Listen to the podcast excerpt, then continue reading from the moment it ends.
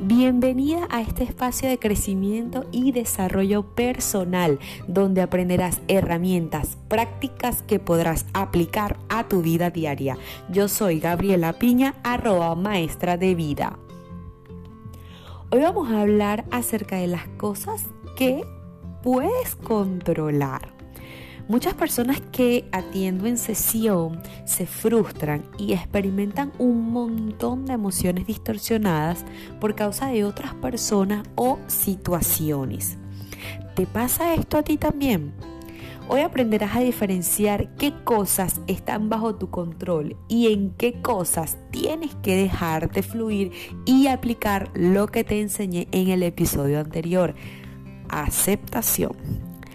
Lo que está bajo tu poder son tus emociones y la forma en cómo las expresas, tus palabras, tus pensamientos y cómo esto se manifiesta para crear tu realidad. También están bajo tu poder tus acciones y tu poder de decisión. Todo esto está bajo tu jurisdicción y es tu responsabilidad. Lo que no está bajo tu control son las acciones, gestos y palabras que otras personas emiten. El ambiente externo, como el clima o el entorno político. Esas son cosas que no están bajo tu control. Entender esta diferencia te resultará útil para aplicarlas en situaciones desagradables.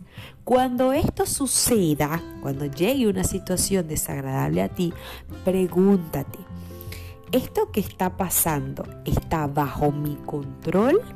Si la respuesta es no, entonces aplica aceptación, tal como te enseñé en el episodio anterior, y simplemente suéltalo.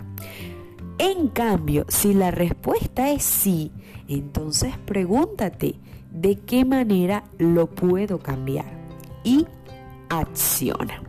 Recuerda que el don más grande que tienes es tu libre albedrío, pero te cuento un poco más de ello en el próximo episodio.